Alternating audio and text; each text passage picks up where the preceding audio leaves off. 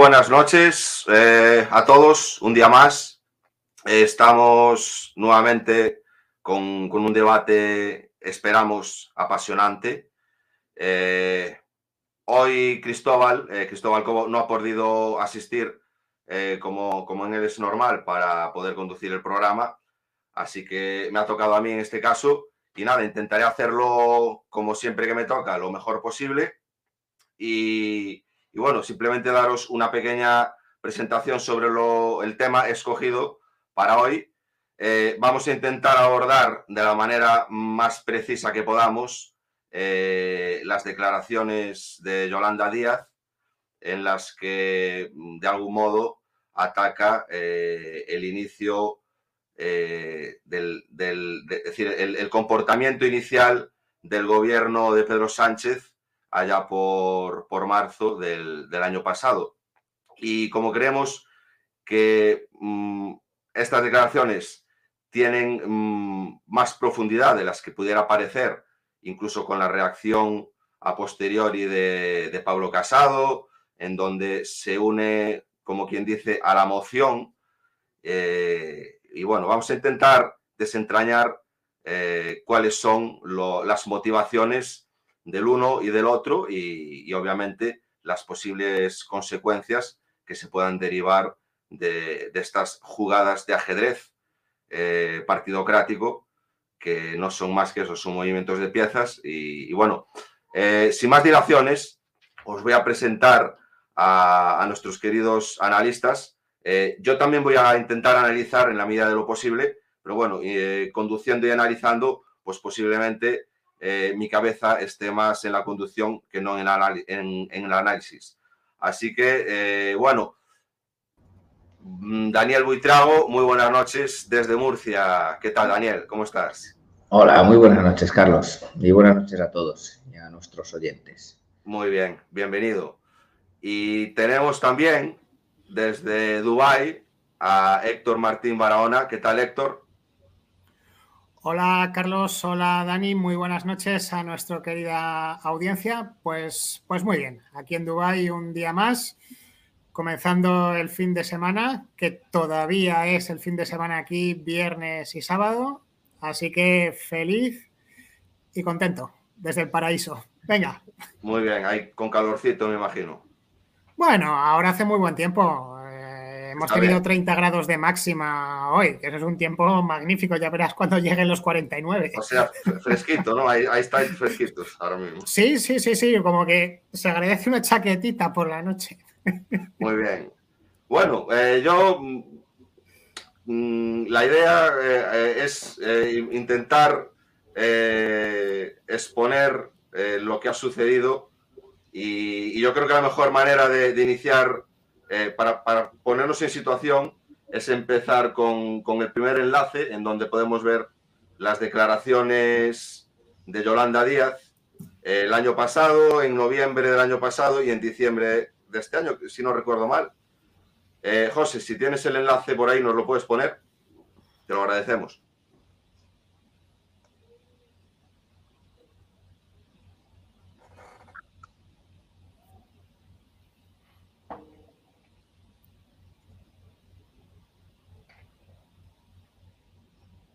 No se oye.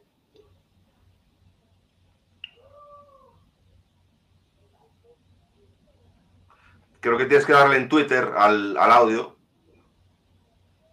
Ya lo tienes ahí.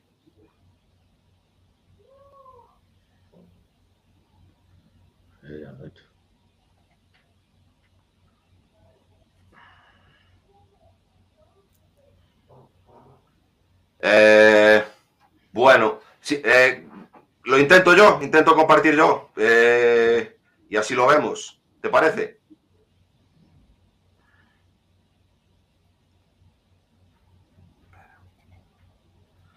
Dame un segundito. Las cosas del directo. Vale, aquí lo tengo. Ahora no se me, no se me va a escuchar a mí también. Ya. Yo creo que mientras, mientras José y Carlos eh, preparan el vídeo, yo creo que es una buena oportunidad para agradecerles a ambos, tanto a José como a Carlos, el trabajo tan callado que hacen, ¿verdad? José siempre en la realización. Pues sí. Porque veíamos lo que iba a pasar. Tanto fue. Vale. Eh, bueno, muchas gracias por las deferencias, Héctor y Daniel. Lo mismo, lo mismo tengo que decir yo hacia vosotros, que es un, es un honor. Pero bueno, ya dentro de las de la pomadita que nos estamos dando, vamos a escuchar el audio que yo creo que, bueno, a ver el vídeo, que, es muy interesante el, contraste que nos dan estos tres eh, clips, ¿no? Que Gregorio Ramos, eh, tuitero, ha tenido el placer y el gusto de, de, compartir con, con su audiencia mando un mensaje de tranquilidad, no está pasando nada y lo que estamos haciendo, disponiendo en cada uno de los gabinetes, son las normas bueno, que eh, faciliten eh, situaciones que, puedan dar. Necesitábamos desplegar eh, un montón de medidas porque veíamos lo que iba a pasar. Tanto fue así que el 4 de marzo, si lo recordamos, presenté una guía que fue enormemente polémica en el gobierno y también fuera se me acusó de ser una alarmista. En fin, esto fue la antesala del 8 de marzo. Y aprovecho esta pregunta para decirles que el Gobierno de España ha actuado siempre con la diligencia debida, con la debida responsabilidad, siempre cumpliendo con las directrices que daban los expertos y las expertas eh, sanitarias. Mando mm, Vale, bueno, ahí, lo tenemos, ahí tenemos el, gran contraste. Eh, no sé quién quiere empezar, Héctor, ¿te parece? Vale, pues eh, empiezo yo. Vamos a ver qué es, qué es lo que ha pasado. Eh, ¿Cuál es la, trascendencia y el contenido real de estas declaraciones de, la ministra de Trabajo, Yolanda Díaz? Lo primero que dice es, oiga, yo como ministra del Gobierno de España tenía información sobre la gravedad de la pandemia que teníamos encima en marzo de 2020. En febrero, creo que llega a decir. en, febrero, bueno, en todo caso, o, a principios de marzo, venga, si, da lo mismo, justo antes de que, de que, estallaran, de que estallaran los casos. Y mire usted, yo le presenté al gobierno, pero el gobierno a mí no me hizo caso. ¿Eh? Mm. Pues mire usted, señora Yolanda Díaz, señora ministra de Trabajo, si usted tenía información sobre lo que iba a pasar, era su obligación, tanto moral como legal, comunicarlo al pueblo español. Y si usted lo comunicó al gobierno y ese gobierno no le hizo caso, usted tenía que haber dimitido de ese gobierno de manera inmediata. Definitivo. Entonces, ahora esta señora se acusa ella misma de unos delitos. Acusa al actual gobierno al que ella pertenece de unos delitos. Y ella continúa sin dimitir del gobierno y el gobierno continúa en pie. Es y decir, sin responder, y sin responder. Y sin responder, porque da la callada por respuesta. Bueno, no sabemos lo que habrán hablado entre, entre ellos, ¿no? Eh, vamos a ver, el primer análisis que yo quiero hacer aquí es de la degeneración del régimen político del 78. En, en épocas anteriores, pues teníamos a Felipe González. Felipe González eh, cometió una serie de delitos, una serie de crímenes, los más importantes por su trascendencia y por su importancia, eh, posiblemente sean el GAL. Ya todo el mundo sabía que, Felipe González había cometido en, en grado de inducción aquellos crímenes y aquellas malversaciones de fondos. Sin embargo, a pesar de que todo el mundo lo sabía, Felipe González nunca, jamás ha admitido la verdad. Ministros y altos cargos de Felipe González fueron a la cárcel con Felipe González en la puerta de la cárcel, dándoles la palmadita en la espalda, ale para adentro. Pero Felipe González nunca, jamás admitió haber cometido un delito. Ahora, la actual ministra de Trabajo de España, ojo, y los ministros y altos cargos de Felipe González tampoco le acusaron a él nunca de nada. Fueron a la cárcel y callaron la boca hasta que por callar la boca les soltaron antes de tiempo. Ahora resulta que miembros del gobierno, por propia iniciativa, se autoacusan de haber cometido delitos y acusan al resto del gobierno al que ellos pertenecen de haber cometido delitos. Esta es la degeneración del régimen político del 78 ya de manera absoluta. Felipe González sería un chapuza, sería un sinvergüenza, sería un ladrón, un asesino, un caradura, lo que tú quieras. Pero era un político de los pies a la cabeza con toda la gravedad y trascendencia del, tema del término político. Lance Armstrong, el ciclista, todos sabíamos que se dopaba. O sea, yo cuando, cuando lo veía en las carreteras de Francia, después de estar dos días en una cuneta, o sea, yo, yo veía aquello y decía, esto no es verdad. Y al final, con el paso del tiempo, fue el mismo Armstrong el que acabó reconociendo la verdad.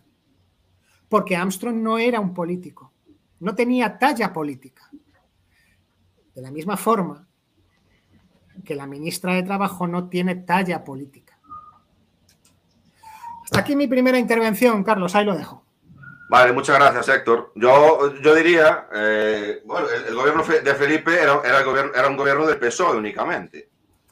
Es decir, este gobierno, pues, es, un gobierno de todo y, del PSOE, ¿no? Pero, pero claro, esta, esta ministra es, de Podemos y, dudo que haya mucha fidelidad eh, a la hora de la verdad cuando lleguen, cuando lleguen las maduras, ¿no? Como, como se suele decir. Eh, Dani, ¿tú qué tienes, tienes algo que, añadir a lo que ha dicho Héctor?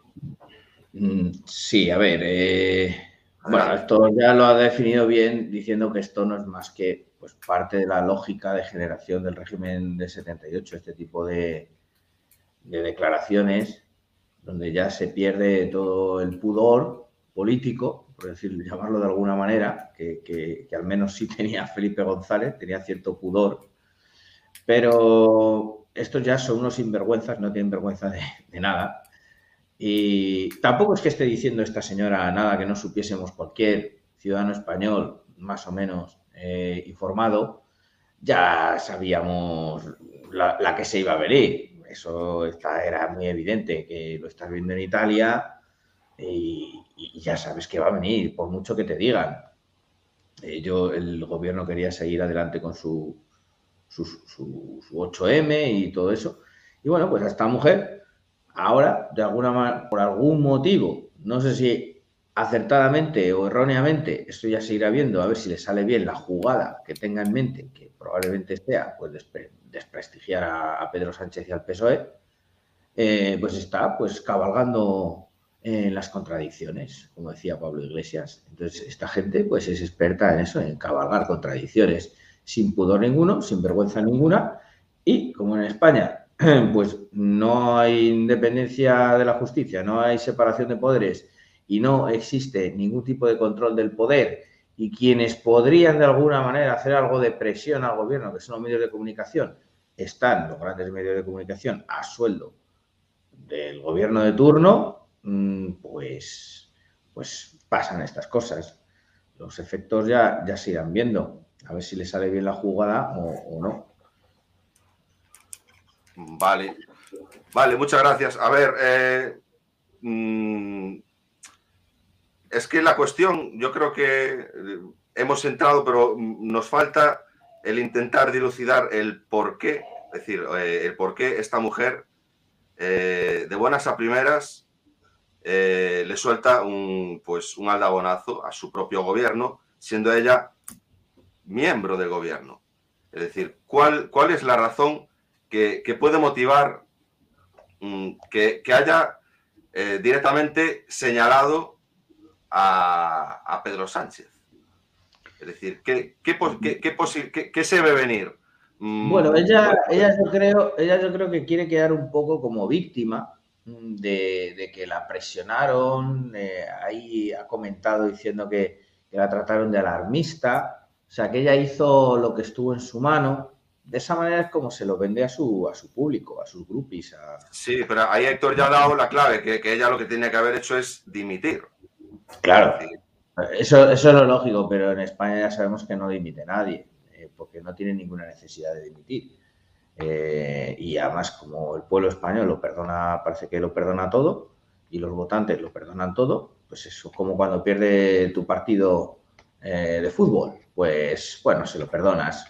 cabreas, te puedes cabrear cinco minutos, pero luego, pues, pues como es tu equipo, pues nada, mm, ánimo eh, para la siguiente, a seguir para adelante. ¿Sabes? Es un poco así. Entonces, como no existe ningún tipo de control de poder por parte de los ciudadanos, lo pueden hacer y deshacer lo que quieran. El motivo por el cual lo ha hecho ahora, pues obviamente es para un pulso contra Pedro Sánchez. Eh, y que ella como víctima que fue que recibió presiones y que no la ella pues no podía hacer otra cosa. Y, y, obviamente su público pues se lo va a creer porque va a creer que eso fue así. Eh, se lo va a creer, Que debería haber dimitido, obvio, no solo que debería haber dimitido, sino que se debería de presentar eh, no solo delante del Congreso, sino que abrir diligencias contra abrir una causa por este asunto y que declare delante un juez lo mismo que ha dicho el público, con pruebas y con todo.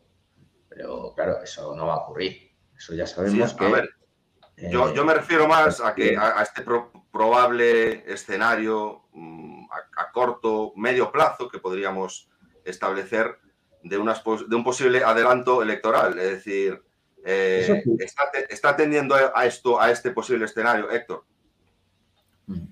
Sí, yo, yo creo que sí. Yo creo que si analizamos la actualidad política, la actualidad política, tanto por parte de los partidos que se dicen de izquierda como los partidos que se dicen de derecha, se está realizando ya en, clave electoral. Y yo creo que estas declaraciones tan desafortunadas de, la ministra de Trabajo, Yolanda Díaz, están en clave, en clave electoral.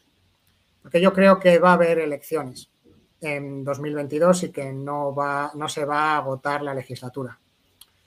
Eh, Podemos es un partido que está desapareciendo. Podemos ya cumplió su, cometido, que en su momento fue recoger aquel movimiento del, 11M y atraerlo dentro de una formación política. ¿no? El, 11M es un movimiento político que surge, digamos, de manera popular, mm, con raíces anarquistas, y lo que hace el Estado es crear y financiar, dar dinero a una nueva organización política, a un nuevo partido, para que recoja todo ese sentimiento que está derivando hacia el anarquismo. Esto es lo que yo dije en 2011 y se cumplió, aunque muchos me criticaban, algunos, algunos de los cuales puede que incluso estén viendo el programa. Bien, eh, pero eh, Pablo Iglesias y Podemos ya han cumplido su cometido, ya han obligado a Pablo Iglesias a dimitir. Si esa es la razón por la que Pablo Iglesias ahora mismo no tiene problemas judiciales, vamos a decir. Se está investigando todos los temas de financiación ilegal de Podemos, pero a él se le está dejando absolutamente aparte. ¿Por qué? Porque obedeció, porque dimitió, porque una vez que había cumplido su cometido, se tenía que ir.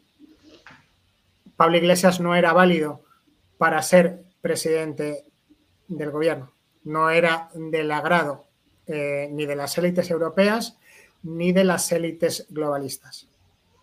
Por tanto, Podemos, como tal partido, está llamado a desaparecer. Yolanda Díaz lo sabe. Por eso ha hecho lo que ha hecho. Por eso no tardará en lanzar su propio proyecto político.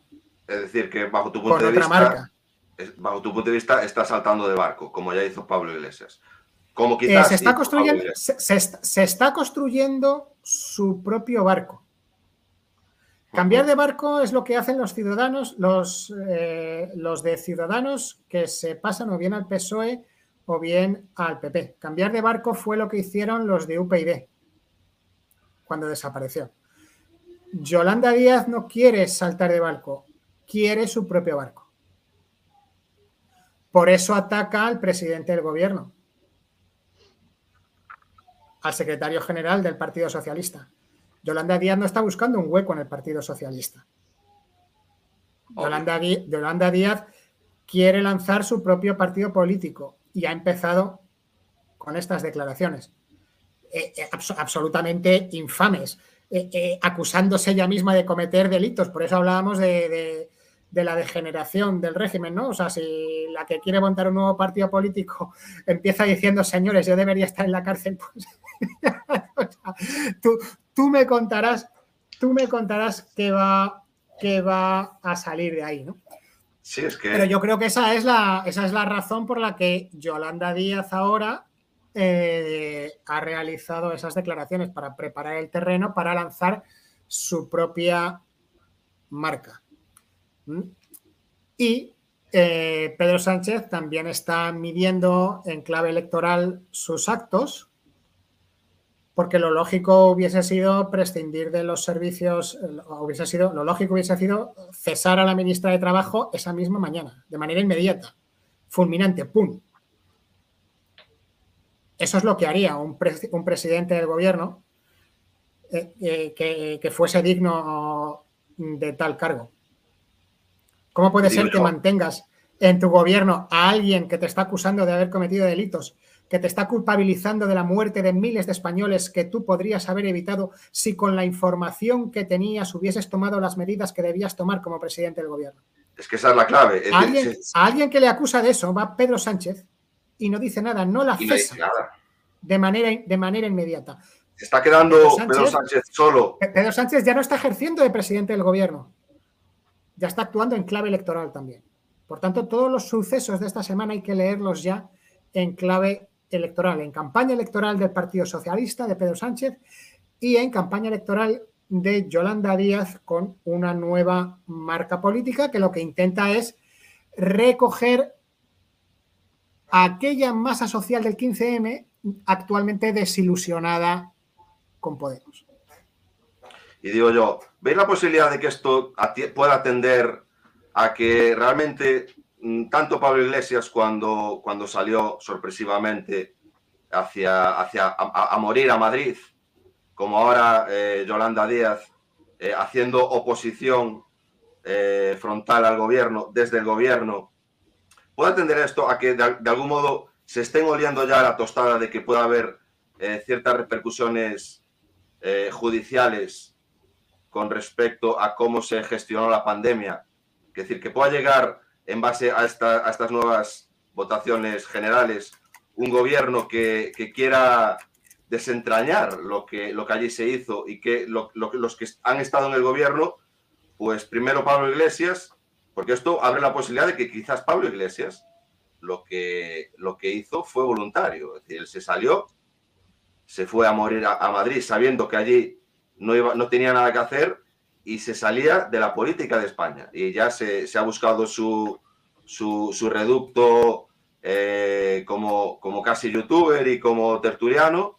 Y ahora Yolanda Díaz, que quizás esté, esté haciendo, marcándose la misma jugada, eh, menos hábil y, y, mucho, más, uh, mucho más tarde de lo que quizás debiera haber hecho, pero quizás esté esa, esa opción también, ¿no? Que, que, que se estén oliendo, que, quizás haya o pueda haber en el futuro repercusiones judiciales y lo que estén haciendo es marcar el, el punto con declaraciones que a ellos de algún modo eh, les quitan responsabilidad sobre lo sucedido.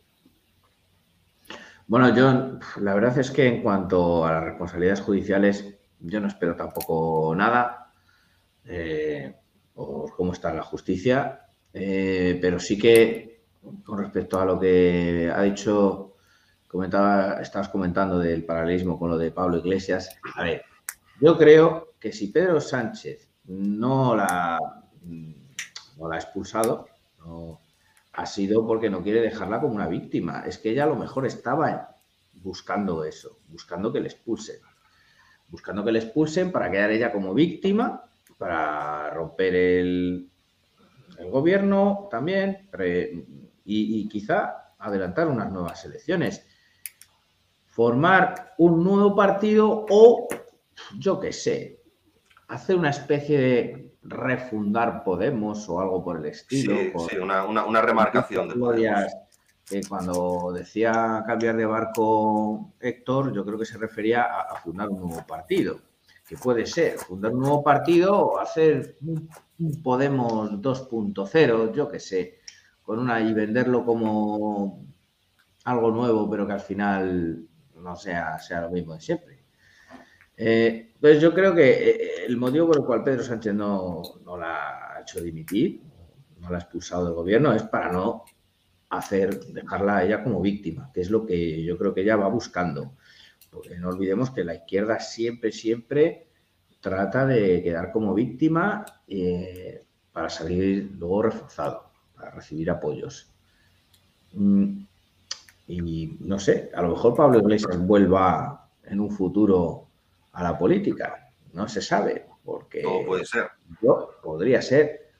Si se refunda un nuevo partido, se hace un nuevo partido o algo por el estilo, mm, pues eh, quizá, quizá vuelva otra vez. Mira, había un, hay un comentario aquí de Iván que comenta, os lo pongo ahora, eh, yo creo que se está, Iván Ábalos, eh, muy buenas Iván, eh, yo creo que se está reestructurando el podemismo, sí, pero no tengo claro que se vaya a crear un nuevo partido. Algo parecido estamos viendo en el PP, con las tensiones entre Ayuso y Casado. Sí, mm, está claro que, algo, algo profundo de reestructuración está pasando en los partidos del régimen. Y, lo veremos, eh, yo creo que en, el corto plazo, hacia dónde nos dirigimos eh, vamos a pasar al siguiente punto, que mm, lo, que podemos eh, iniciar ahora es el tema electoral, ¿vale? Sé que no estaba demarcado en la escaleta, pero bueno, os, voy a preguntar un poco para que deis vuestro, vuestro punto de vista.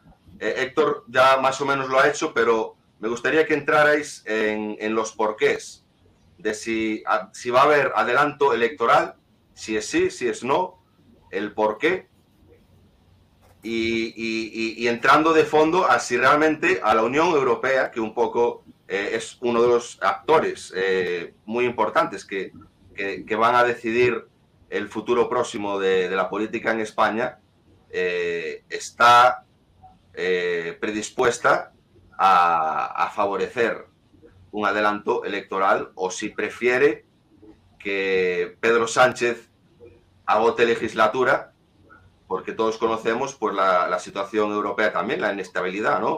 Eh, creciente desde el este con Polonia.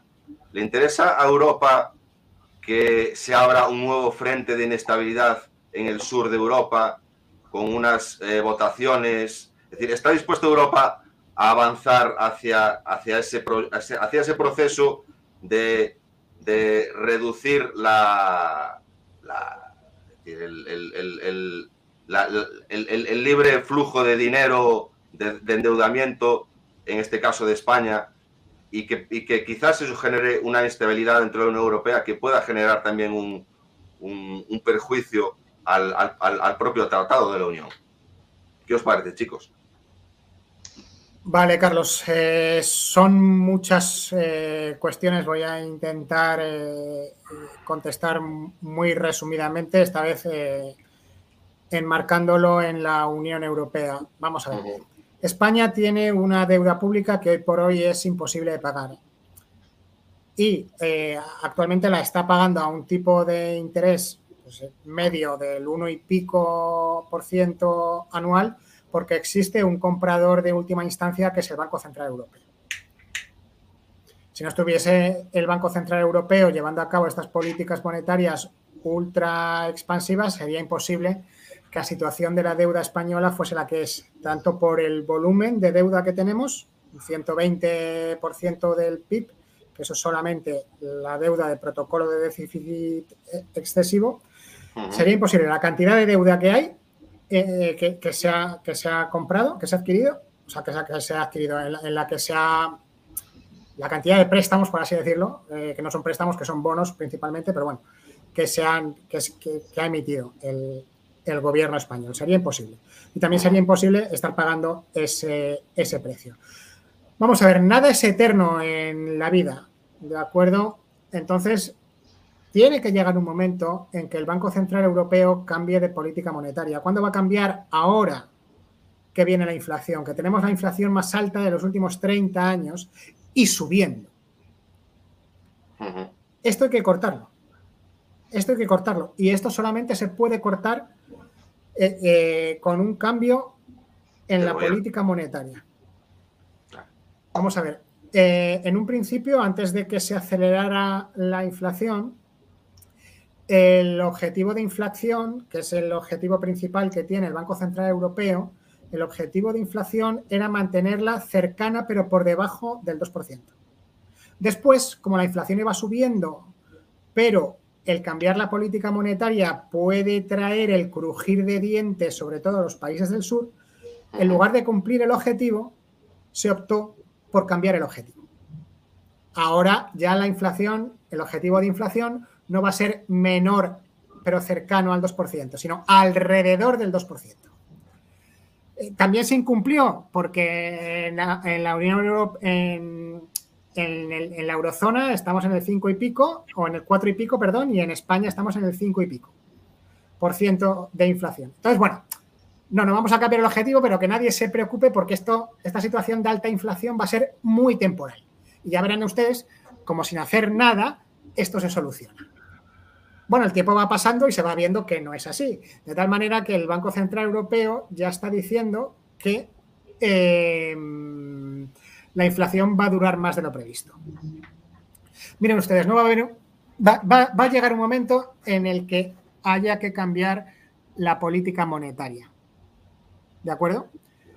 Eh, ¿Qué puede pasar cuando se cambie la política monetaria? Pues yo voy a tomar de ejemplo lo que pasó con Grecia. No significa que en España las cosas vayan a suceder de la misma manera exactamente igual, pero sí es una referencia. En Grecia hubo que reformar el sistema de pensiones y bajarlas un 40%. En Grecia hubo que cortar un 30% el gasto público.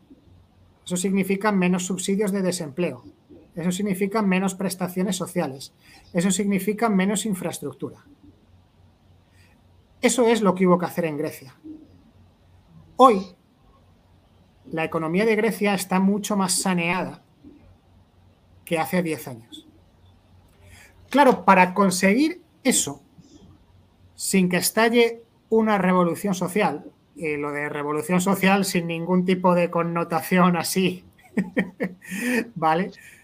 Para poder conseguir eso, sin que estalle una revolución social, necesitas un gobierno fuerte y necesitas una oposición débil. Por tanto, yo creo que la opción preferida, tanto por la Unión Europea como por los dos partidos mayoritarios, es un gobierno de coalición entre PSOE y Partido Popular. De tal manera que, desaparecido Podemos, y siendo la nueva marca de Yolanda Díaz muy marginal, únicamente quedaría en la oposición Vox tildado de extrema derecha por los grandes medios y por tanto con una capacidad de movilización social muy limitada. Entonces yo creo que es en esta clave como hay que leer los movimientos y las declaraciones que se están produciendo. Vale. Tanto las declaraciones de Yolanda Díaz como las declaraciones, creo que fue ayer, de Pablo Casado diciendo que él apoyaría, que le gustaría un gobierno de coalición. Vale, muchas gracias Héctor. Eh, bueno, mm, me vais a perdonar porque se me olvidó, eh, ya Héctor o mm, José, que está en la técnica, me, me, apercibió de que os mm, comunicara que estamos tanto en YouTube como en Odyssey como en Twitch, es decir, nos podéis eh, ver en directo en cualquiera de estas plataformas. Eh, Dani, ¿tú tienes algo que añadir a lo que ha hecho, a lo que ha dicho Héctor? No, la verdad es que no. La verdad es que lo ha, definido todo muy bien. Yo también creo que se espera, por parte de la Unión Europea, se espera un gobierno de coalición. El adelanto de elecciones se dará cuando entre bambalinas ese gobierno de coalición esté formado. Porque es lo que espera la Unión Europea, en realidad, y es lo que ha dicho, para hacer tomar todo ese tipo de, medidas eh, se necesita un gobierno fuerte y, una oposición débil. Eh, y lo que esté ocurriendo ahora con Ayuso, pues no da la sensación de que lo que quieren es darle una patada para que se vaya a, Vox eh, o algo por el estilo. Porque no sé hasta qué punto ella podrá pelear internamente eh, y hacerse con, con, pues bueno, con la jefatura del, del partido en algún momento para ser candidata que seguro que hay mucha gente que por parte de la ciudadanía que, vamos, que lo preferiría mil veces antes que casado. Pero claro, una cosa es lo que los ciudadanos puedan querer o una gran mayoría de ciudadanos puedan querer y otra cuestión es, lo que los tejemanejes que se producen dentro de los partidos políticos. Mm, lo lógico es que esta señora fuese candidata del PP, acabase siendo candidata. Pero como existen pues, otro tipo de, fuerzas entre bambalinas, como la Unión Europea, por ejemplo, que está a favor de ese gobierno de coalición, pues lo más probable es que se dé ese gobierno de coalición y un adelanto electoral seguro, pero se dará cuando esas condiciones estén, estén resueltas, eh, se den, para, que salga la cosa bien. Vale, y, digo yo, y, no tiene mm, Pedro Sánchez capacidad, es decir, ¿crees que ya no tiene ninguna capacidad de presionar dentro de la Unión Europea para eh, alargar su, legislatura tal y, como, tal y como está establecida a día de hoy? Es decir, ¿tiene, ¿tiene alguna capacidad de negociación? Eh, un poco sabiendo cómo, cómo ya actuó mm, Rajoy en el, en el pasado, ¿no? que pues, había un, límite de déficit eh, establecido constitucionalmente eh, mediante un pacto entre PP y PSOE, pero que con el tiempo se vio que, el gobierno de Rajoy se pasó ese límite de déficit establecido por la Unión Europea por, por, donde se lo pasó, ¿no? Es decir, que, al fin y al cabo la oligarquía española, yo creo que, ahí se percató de, la importancia que para la Unión Europea a día de hoy tiene que, España no se, no, no, se caiga, ¿no? no se caiga de la Unión o, no se abra una posibilidad de, ruptura a ese nivel. Es decir, entonces que, que, sabiendo eso que ya pasó con Rajoy, eh, Pedro Sánchez diga, yo puedo jugar al mismo juego, yo puedo eh, enrocarme y decirle a la Unión Europea, o, facilitáis mis presupuestos, los presupuestos que ya están en, en proyecto, o, aquí eh, puede, abrirse una, vía de inestabilidad complicada, aún, aún mayor ¿no? de la que ya existe, eh, por parte de, de un miembro tan importante como es España dentro de la Unión Europea. Es decir, esa posibilidad existe y eso puede hacer que la legislatura de, Pedro Sánchez se alargue más de lo que la Unión Europea quisiera. Yo, considero que está claro que la Unión Europea lo que quiere es eh, votaciones generales y, lo que dice Héctor, y un, gobierno estable y fuerte que avance, que avance con, las políticas que, eh, Europa, la Unión Europea quiere para España. Y, a partir de ahí también, es decir, ¿cuál, es el gobierno que realmente puede ejercer ese tipo de políticas de recortes en España? Porque un gobierno de derechas es muy complicado. Es decir, si no está el PSOE ahí, es muy complicado. Entonces ahí se entiende que el PSOE tiene que estar sí o sí en, ese proceso de, recortes, ¿no? Porque si no, el PSOE le va a hacer la vida imposible, ya no solo PSOE, pero claro, es que ahora, ahora pongámonos que es PSOE y PP el que avanza en ese proceso de recortes, esto hace fuerte nuevamente a, Podemos, que va a estar eh, tocando la bocina día sí y día, también, y moviendo la calle, seguro. Es decir, eso vuelve a hacer fuerte a Podemos. Claro, claro. Obviamente hace fuerte a, Vox porque, porque PP y PSOE pactando, eh, pues ahí eh, uno se come al otro. Es decir, eso por necesidad eh, yo creo que eso significa que Casado eh, se convierte en, Pablo Iglesias, ¿no? en, el, anterior Pablo Iglesias. ¿Le das tú, Héctor, o comento yo? Comenta tú, Dani, que has hablado poco. Vale, pues a ver. Eh, tiene sentido. Mm, lo que tiene sentido es que Pedro Sánchez ya se esté buscando, le estén buscando una salida. O sea, yo creo que todo esto está bastante más premeditado desde el punto de vista desde Europa, eh, a nivel de política interna. Pedro Sánchez no, no, va a aguantar ahí hasta el final, hasta el final, hasta que se desgaste tanto, tanto que, que luego no, no le quieran coger en ningún lado de nada. Entonces tiene que preparar su salida. Él cuando tenga preparada su salida y le digan, ahora es el momento y esté todo preparado, porque yo no creo que, que, Pablo Casado vaya a pactar con Pedro Sánchez un gobierno de coalición en el futuro. No creo que Pedro Sánchez se vuelva a presentar a las elecciones. Además, perdona, Dani, además hemos visto a Pablo Casado, a Pablo Casado asistiendo a una misa, es decir, dejándose ver en una misa en conmemoración eh, de Franco, una misa franquista. Es decir, eso yo creo que también es muy significativo de lo que realmente no quiere Pablo Casado. Ya. Es decir, eh, lo que quieres mostrarse como, o, sea, o generar esa posible bola mediática en el caso de que Europa decididamente ya les diga, mira, tenéis que pactar vosotros dos. Bueno, pues aquí meto un bloqueo con esta imagen que quizás pueda eh, incapacitar al corto plazo, me refiero, porque la memoria del español es muy, es muy, es muy leve, pero a corto plazo eso, pues de algún modo eh, no es, no es baladí, ¿no? Es decir, que, se haya dejado ver como en, una misa franquista.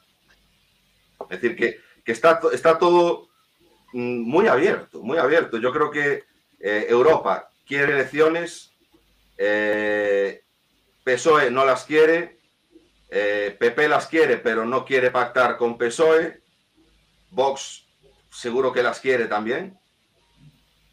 Entonces ahí hay un juego, un juego de, un juego de, movimientos eh, muy interesante. Sí, vamos a ver. Ah, bueno, ibas a decir algo, Dani. No, no, dale, dale, tú, tú. Eh, sí, vamos a ver, yo, yo veo claro que vamos a elecciones y que vamos a un gobierno de, de algún tipo de coalición entre los dos grandes partidos. Eso lo veo claro.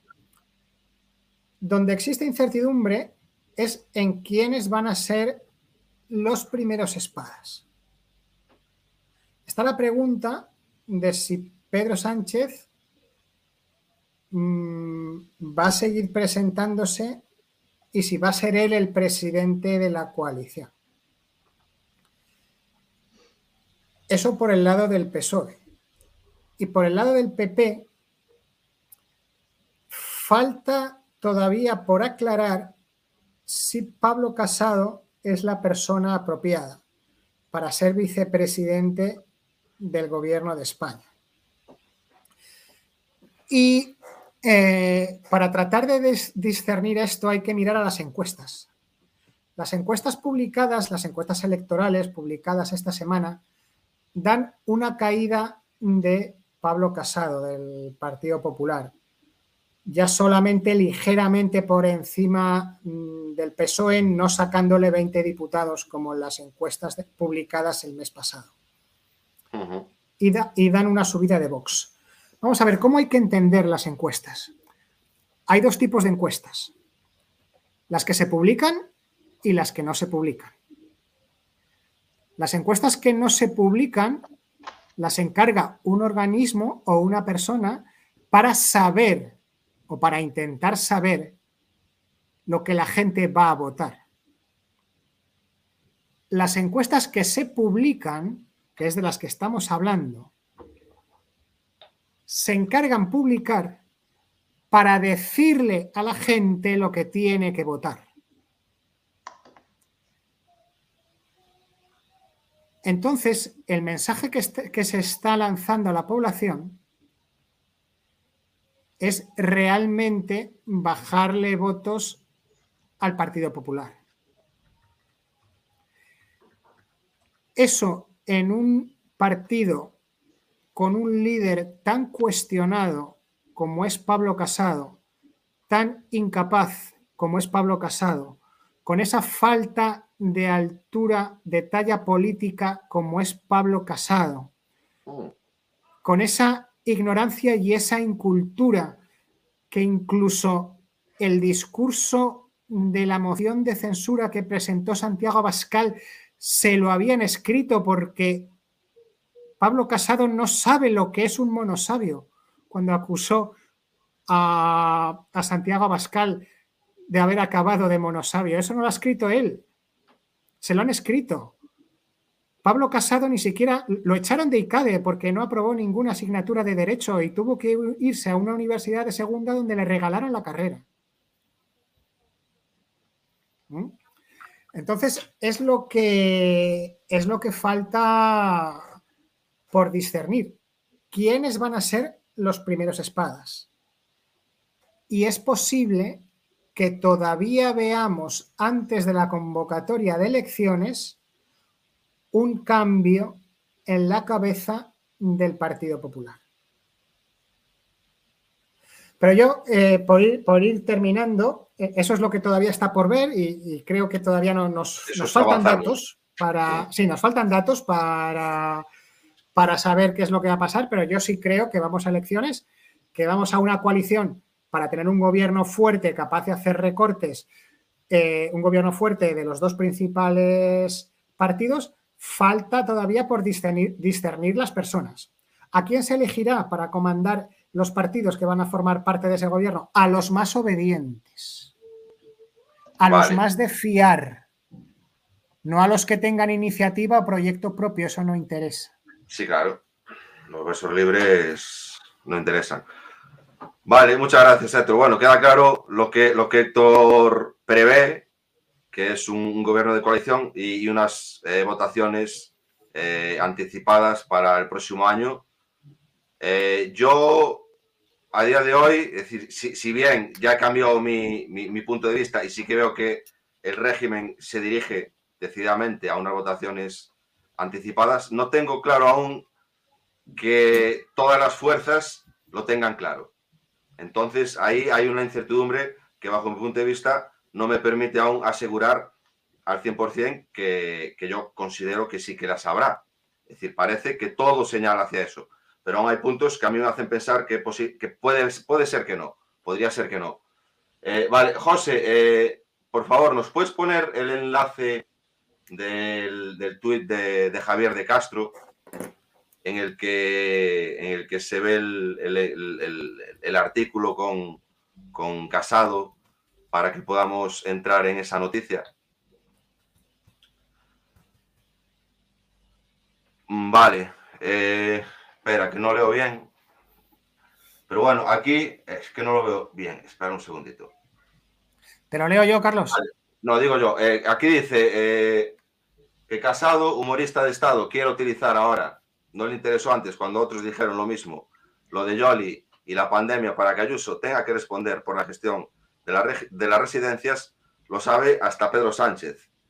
Eh, sí, lo sabe hasta Pedro Sánchez, pero claro, eh, lo que nos comenta aquí Jorge de Castro es que o lo, que, lo que da a entender es que esta acción de Yolanda es una acción entretejida eh, casi únicamente para ir en contra de Ayuso. Es decir, yo creo que sí, que, de algún modo el avance de Casado por la línea de, Yolanda Díaz apunta a Casado. O sea, apunta a Casado, apunta a Ayuso. Pero no solo apunta a Ayuso, apunta a todos, a todos los, los jerarcas autonómicos que han avanzado de la misma manera que Ayuso, no solo en contra de Ayuso. Quiero decir que aquí Casado está ejerciendo de una manera que yo creo que hasta a día de hoy no, no lo habíamos visto. Es decir, es, es una acción que, que incluso mmm, demuestra cierta eh, olfato en la oportunidad, incluso de, de, ganar preponderancia dentro del régimen eh, y, y, en contra de la descripción que ha hecho Héctor sobre Casado como, como un ser inerte dentro de la política del régimen. Yo creo que aquí Casado está apuntando muy alto con, con esto. Es decir, ha visto una vía que es la posibilidad de, de atacar la gestión de las, de las eh, comunidades autónomas, pero claro, es una gestión, la de las comunidades autónomas, que ya sabemos todos que ha sido eh, delegada inconstitucionalmente por el gobierno de Sánchez. Eso, a su vez, eh, eleva las responsabilidades a Sánchez. Quiere decir que ahí eh, Casado está atacando a los jerarcas autonómicos y al gobierno, no solo a Ayuso. No sé qué opináis.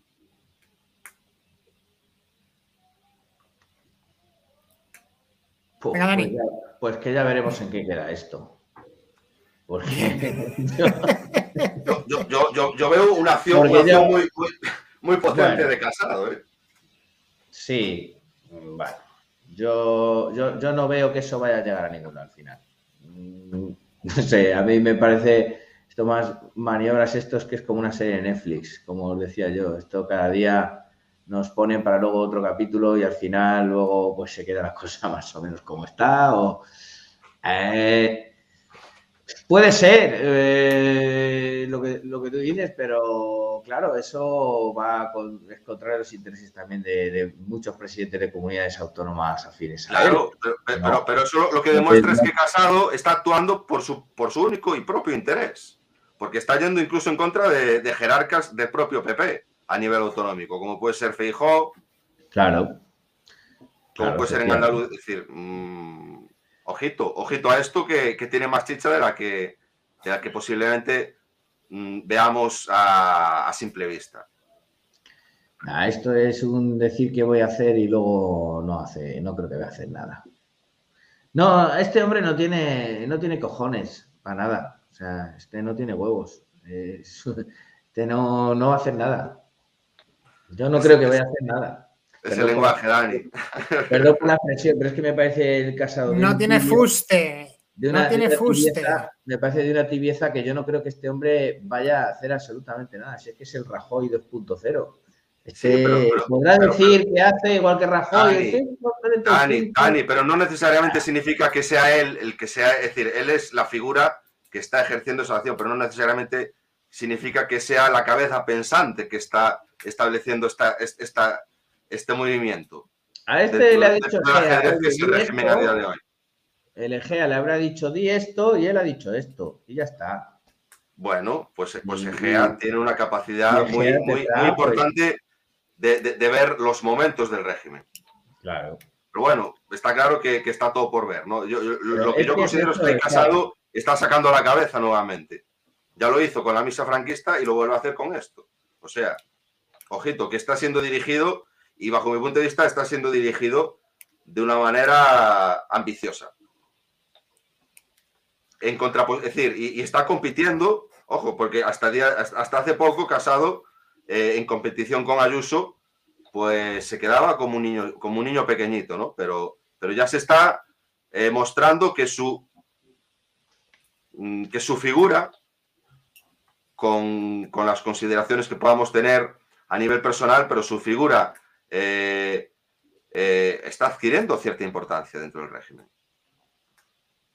Ya. Es decir, que se está postulando también para esas votaciones generales, pues, eh, seguramente. Sí, pero yo, yo, no creo que eso le vaya a afectar a Díaz Ayuso, en mi opinión. Yo tampoco lo creo.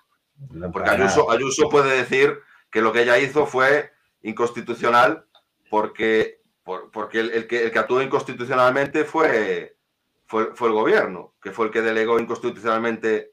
Eh, Eso, además, le puede cambiar. si va por ese camino, además puede ponerse en contra de, como has dicho tú, Feijó y el Andalucía, el Moreno Bonilla este, y, de, otros personajes que a día de hoy le apoyan y que deben dejar de apoyarle. Es un bombonazo a la línea de flotación del régimen. Le pones la soga al cuello. Eh, Pero a lo mejor a él es la única posibilidad que tiene de, avanzar dentro del régimen.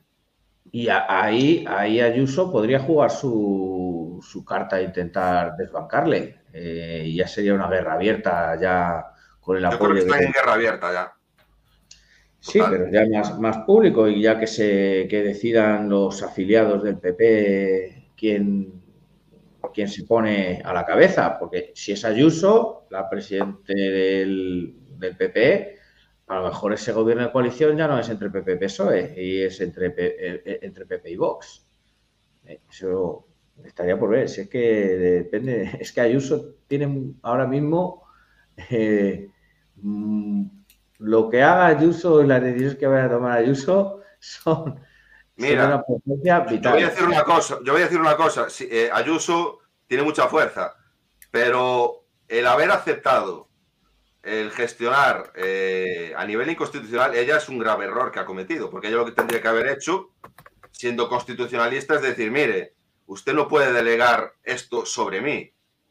Es decir, que también en esa época vimos movimientos de, por ejemplo, Fijo pedía que, el, gobierno legislase, es decir, que, estableciera una legislación en base a esto, que no lo hiciera a la brava como lo hizo. El gobierno no, quería legislar porque el gobierno lo que estaba intentando con esa delegación del manejo de la excepción era eh, delegar responsabilidades, quitarse el de la acción ilegalmente, pero, pero que fueran otros los que hicieran. Pero claro, pongamos el ejemplo, mm, pues eh, un, jefe de policía que le da una orden ilegal a un, a un, mando medio.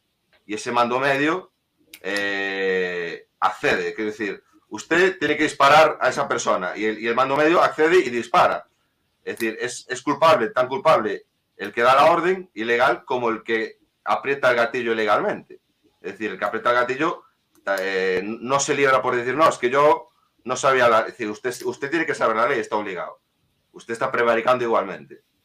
Son los dos prevaricadores. En diferente grado, porque el, grado, la posición eh, establece el, rango, no, el rango establece la, importancia de la, gravedad del, del delito pero, pero ambos son, ambos son eh, culpables. Y en este caso, Ayuso también es culpable, eso hay que decirlo así como así. Es decir, es, así. Y en este caso, Casado no es culpable de nada porque eh, ha estado fuera de todo. Es decir, él ha dicho, aquí puedo, eh, puedo marronar a Toquisco. Sí, a lo mejor enmarrono a gente que yo no quisiera, pero bueno, a mí me va a venir bien. Ya, pero a nivel electoral no, no va a sacar. No, porque eh, Ayuso lo está haciendo. Está, no, no, la va, no va a hundirla con esto, ni de broma. Yo no lo creo. Pero, pero, pero están jugando, están, están jugando con. Están, están, como, como el que dice, está poniendo la carne, toda la carne en el asador, casado. Para lo que se pueda venir. Sí, es sí. Vale, eh, no tenéis nada que añadir sobre todo esto que hemos hablado hasta ahora, ¿no? Avanzamos. Eh, eh, José, ¿puedes poner el último enlace en, las declaraciones de Pedro Sánchez el día de la Constitución, el día de la no Constitución? Que nosotros sabemos el por qué, no es Constitución. Que ese vídeo es es hermoso de ver, es hermoso por, por, lo, por lo surrealista, ¿no? Ahí lo tenemos.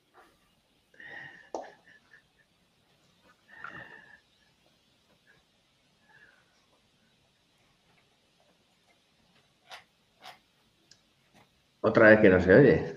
Sí. Espera, José, voy a compartir yo. prizes, including a $20,000 VIP Paris trip, Neymar Jr. King.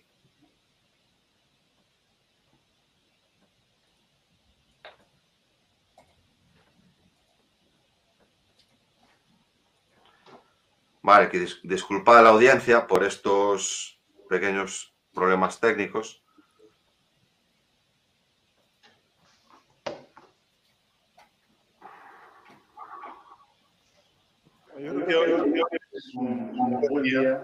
Para reivindicar y recordar todo aquello que nos trajo la Constitución después de un tiempo infame, de una dictadura muy prolongada durante años en nuestro país. La Constitución nos trajo derechos, libertades, donde había entonces eh, una dictadura. Nos trajo concordia, nos trajo convivencia, donde antes eh, había odio y había eh, tiranía. Nos trajo también nuestra pertenencia a la Unión Europea, donde antes había ostracismo y había eh, un, aislamiento por parte del, país. Y costó mucho. Creo que si hoy tenemos que reivindicar el hacer de alguien es de los miles y miles, millones de compatriotas, padres, madres, abuelos y abuelas que hicieron posible la Constitución. Y porque nos costó mucho, y costó mucho a esas generaciones. Creo que las generaciones eh, que ahora recogemos su testigo, lo que tenemos que hacer es cuidar nuestra Constitución. Cuidar nuestra Constitución. Aquí llegan los perpétuos. Cuidar nuestra Constitución, a mi juicio, significa cumplir de pe a pa todos los artículos de la Constitución, del primero al último, todos y cada uno de los artículos de la Constitución. Esto es lo que quisiera hoy decir en un día importante para la democracia española. Y se fuma un puro. Y se fuma un puro. es, la, es, la, es la bomba. Es que, es que no tiene desperdicio lo que ha dicho. Dice, esas generaciones de abuelos y de padres que hicieron la Constitución como si la Constitución la hubiese hecho el pueblo español. El pueblo español ni pinchó, Un periodo de libertad constituyente. Eh, la actual Constitución se redactó en secreto sin haberse convocado cortes constituyentes para la realización de la misma. Nadie sabía qué se estaba haciendo y se dio a votar al pueblo español diciendo o esto o el caos. Uh -huh. Entonces, eso de que a la generación anterior le costó mucho, eh, todo eso es mentira. Eso de que, ha dicho después de que hay que cumplir la Constitución desde el primer artículo hasta el último, pues, pues también es mentira. La Constitución eh, no se cumple. La Constitución prohíbe el mandato imperativo sobre los diputados. Es decir, ya de por sí la Constitución prohíbe la representación, porque todo diputado debe estar sometido al al mandato imperativo de su circunscripción electoral, cosa que prohíbe la Constitución. Por tanto, la Constitución prohíbe la representación política en el Parlamento. Pero es que no solo eso, porque si los, diputados no representaran a nadie, como hacen en el Reino Unido, pues entonces se cumpliría la Constitución. Pero es que tampoco se cumple, porque los diputados siempre votan bajo mandato imperativo lo que les ordena votar el jefe del partido al que pertenece. Por lo tanto, el propio Pedro Sánchez, como jefe del Partido Socialista, incumple la Constitución cada vez que hay una votación en el Parlamento. Eh, al principio de sus declaraciones, Pedro Sánchez dice que con la Constitución se dejaba atrás un tiempo de una dictadura. No es verdad. Porque eh, los fundamentos del actual régimen político español no están en la Constitución. Están en los principios del 18 de julio de 1936. Porque del 18 de julio de 1936 salió un partido único dentro del Estado y a la muerte de Franco lo que se hizo fue integrar a todos los partidos dentro del Estado. Los partidos políticos actuales no son el resultado de la libertad de asociación política en la sociedad civil, sino que son facciones del Estado. Están a sueldo del Estado. Por lo tanto, sigue habiendo unidad de poder, como en la dictadura, y separación de funciones. Por tanto, no se ha dejado atrás la dictadura. Eh, no hay por dónde coger las declaraciones del Día de la Constitución de Pedro Sánchez, son mentira, mm, de la cruz a las rayas, son un esperpento, son una vergüenza, no tienen sentido ninguno y no soportan el mejor análisis, el, menor análisis con un par de conceptos políticos claros. O sea, un desastre absoluto. Totalmente. Gracias, Héctor. Eh, Dani, ¿tú tienes algo que decir? Pura propaganda barata, además, muy, muy mala. Porque además, si es que lo último, lo último se lo podía haber evitado. Bueno, no tan barata porque lo pagamos todos. Eh, seguro que vale una sí, en verdad, es muy cara. Dos minutos. En realidad es cara. Eh, si es que lo último se lo podía haber ahorrado, lo de cumplir la constitución de, de, P a PA o, ¿cómo ha dicho? Desde principio Cuando acaban de declarar inconstitucional el estado de alarma de... Claro, es que esa es la clave, que, que, hace dos días han declarado inconstitucional ¿qué necesidad su de gobierno. ¿Qué necesidad tiene de, de, decir eso? No lo digas, no di otra cosa, di que quedaba muy bien, que todos nos queríamos mucho en aquella época y, todos íbamos cantando democracia por todos los sitios y una, un despropósito y además que cualquiera que hubiese vivido en aquellos tiempos sabe que no es cierto. Ese ostracismo, ese... A ver, la Unión Europea, a ver, si, si era la octava economía del mundo, ahora no estamos, no estamos en la octava. O sea, el análisis no es tan positivo, no es positivo. Ecor desde el punto de vista económico, eso va a empezar. eso lo sabe cualquiera que esté más o menos informado. Es propaganda que se dirigida a sus. Obviamente, esa propaganda es dirigida a, su, a, sus groupies. nadie, nadie se cree nada de eso que dice Pedro Sánchez. Obviamente no, más que si si estás metido dentro del PSOE y, no, ves más allá de... no tienes dos dedos de frente para pensar un poco por ti mismo y, ser consciente de la realidad histórica y, de cómo ha acontecido todo. esa incorporación a la Unión Europea, que, ¿de qué sirvió? Tanto que hablan de la Unión Europea, bueno, eh, sí, eh, propaganda, propaganda de Pedro Sánchez. Eh. pero bueno, que sigan con estas cosas. A ver si la gente pues seguirá viendo el rey desnudo hasta que hasta que dejen de verlo y empiece la gente a decir, que el rey está desnudo, que está desnudo. y ya se empiece a reír la gente ya, porque ya, ya nos toca reírnos. Nos toca reírnos de, esto. Sí, parece, parece por ahí, como decía uno, de, un programa de, de José Mota. Esto ya, sí este, este hombre.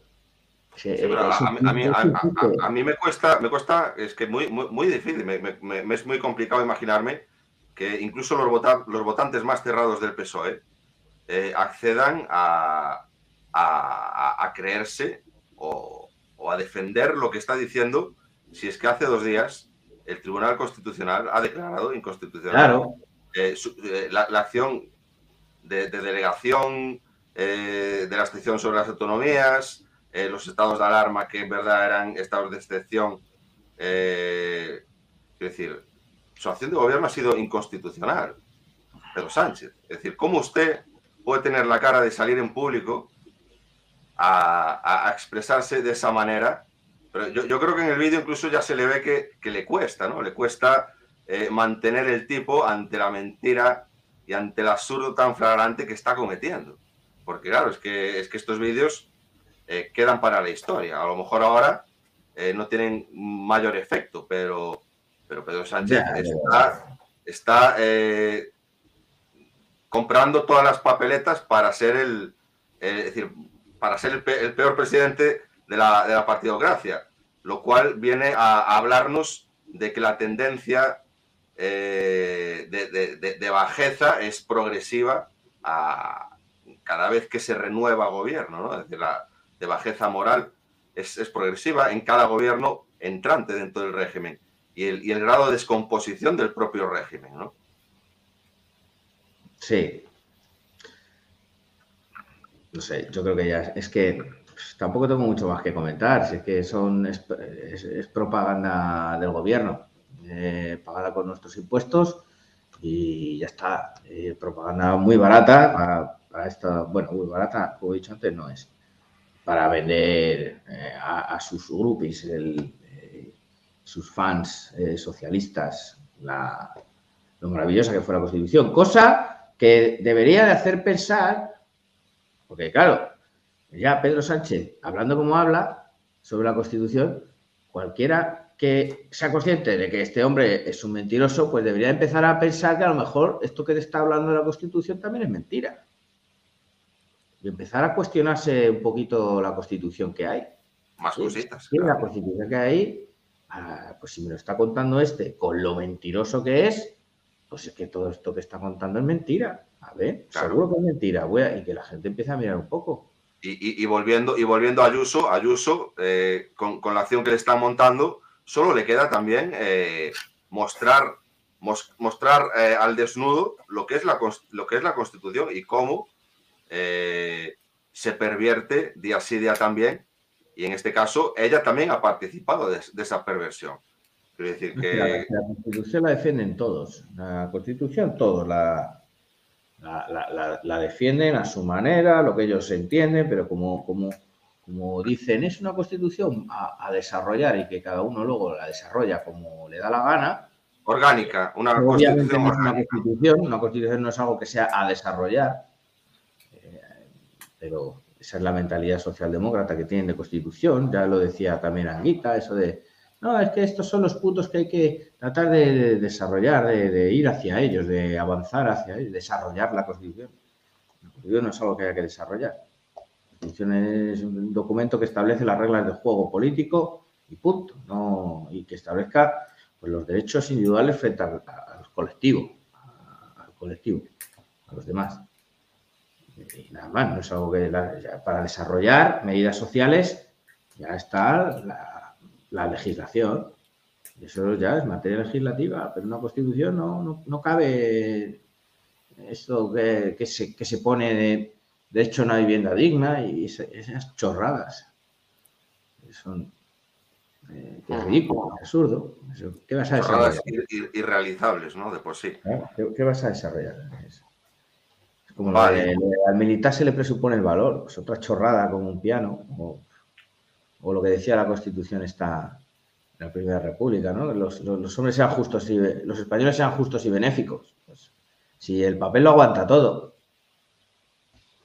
que cuando se pone lo que no se debe de poner, pues, pues pasan estas cosas, lo que estamos teniendo. Está claro que es lo que estamos viviendo hoy es, fruto directo de la Constitución de 78. Todo lo que se está viviendo. Eh, los problemas que se, se, agravan aún más. O sea, porque una nación puede tener problemas, pero cuando tiene la constitución que tiene, pues, o la carta esta, pues los problemas se acentúan aún más y cada problema, pues no tiene las herramientas, las armas para enfrentarte y el poder siempre va, pues, a, abusar, a abusar del, del poder y hacer lo que le dé la gana, que no pasa absolutamente nada porque no hay control, no hay control del poder. No existe.